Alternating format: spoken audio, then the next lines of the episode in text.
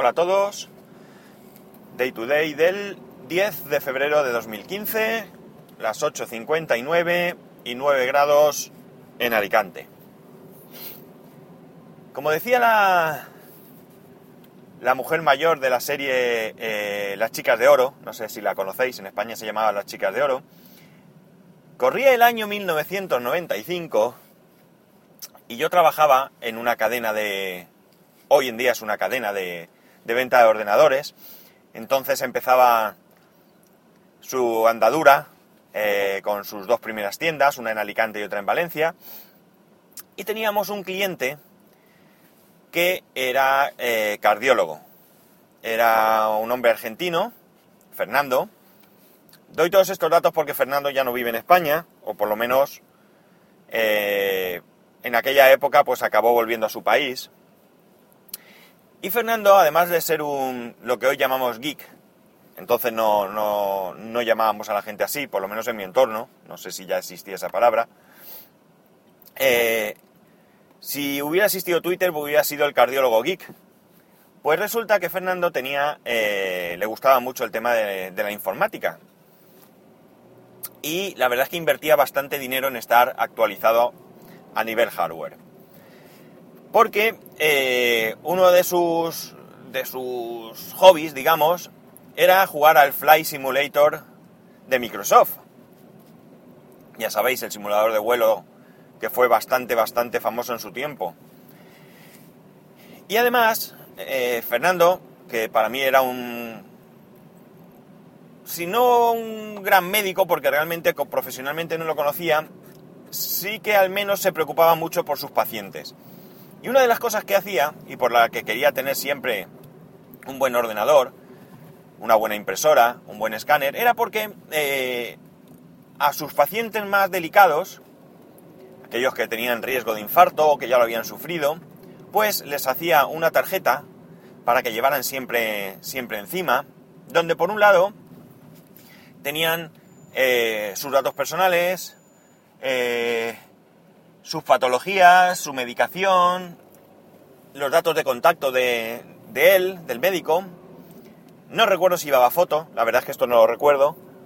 Y por el otro lado, llevaba el último electrocardiograma que se le había realizado a ese paciente. Esto él consideraba que era muy importante porque evidentemente, y esto todos lo tenemos claro, los primeros minutos en un en caso de, de una emergencia pues son cruciales pueden ser la diferencia entre salvarle la vida a una persona o no. Y él pensaba que llevando los pacientes toda esta información, pues en caso de que sufrieran un infarto o algún problema por la calle y ellos mismos no pudiesen eh, expresarse, pues los servicios de emergencia podrían contar con este pues con esta información para poder actuar eh, inmediatamente. Más allá que ya una vez estabilizado, pues en el hospital le hicieran todas las pruebas que fuesen necesarias e incluso pudieran eh, localizarlo a él, él ya tenía entonces teléfono móvil, para eh, pues preguntarle o comentarle o lo que fuese necesario para este hombre.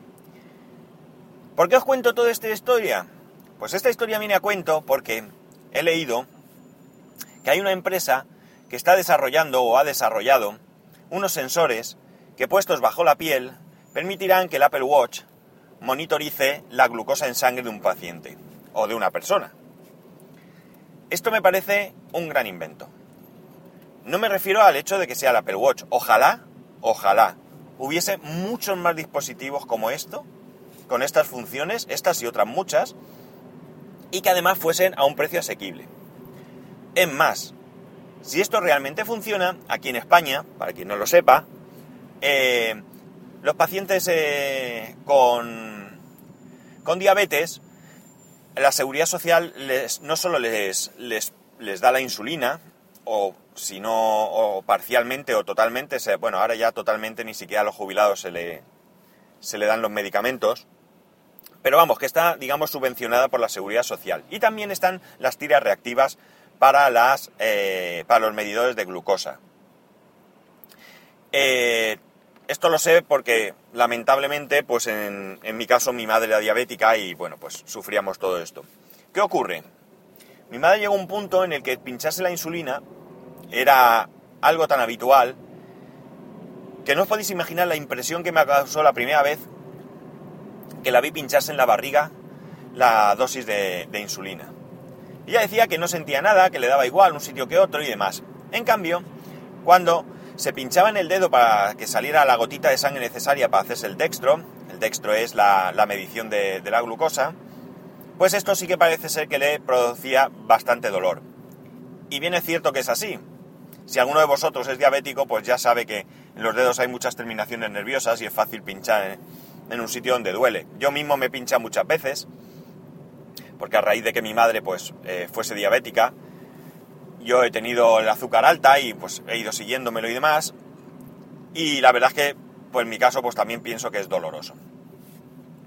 Si estos sensores que se ponen debajo de la piel no es doloroso ponérselo, o al menos, aunque sea ligeramente doloroso, una vez puesto, no molestan para nada, y esto va monitorizando el, el nivel de glucosa en sangre, pues imaginaros el invento que es.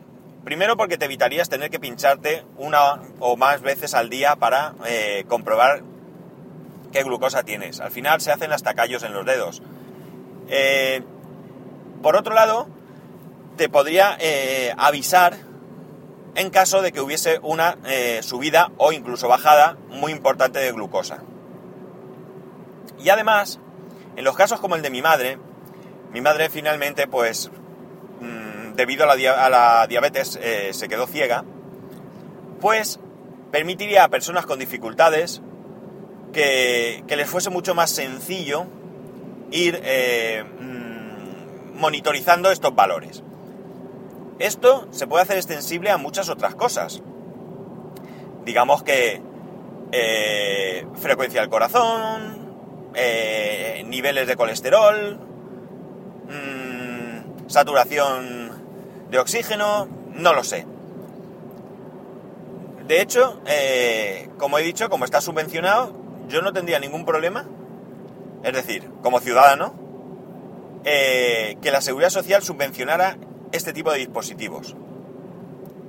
Esto que os estoy diciendo es lo que realmente me parece importante de un smartwatch. Ahí es donde yo le veo una función mm, espectacular primordial y básica. Mm, insisto, no me refiero al Apple Watch, me refiero a cualquier reloj que una persona pueda llevar en la mano. ¿Por qué un reloj? Porque un reloj es un dispositivo que lo llevas en la muñeca, que no llama la atención. Eh, a los amantes de los relojes, pues sí que van fijándose en qué reloj lleva el vecino de, de al lado, pero, pero en general no nos fijamos. Y sí que es cierto que ahora eh, siendo novedad, pues mucha gente eh, se fija en los relojes o, nos llama la atención, queremos ver cómo funcionan. Si conocemos a alguien que lleve uno puesto, pues mm, le pedimos que nos lo enseñe y demás. Pero llegará un momento en que esto será normal y habrá mucha gente que esté monitorizada. Si además unimos a esa monitorización con eh, la vinculación a un dispositivo eh, móvil como es un teléfono, pues puede darse el caso que en el momento en que alguien sufra algún tipo de mm, crisis, ya sea un infarto o lo que sea, pues automáticamente pudiera mandar una llamada de emergencia al 112, en el caso de España, y que este que incluso le mandase eh, el tipo de emergencia, un infarto o lo que sea, y la localización. Imaginaos que esto es grandioso.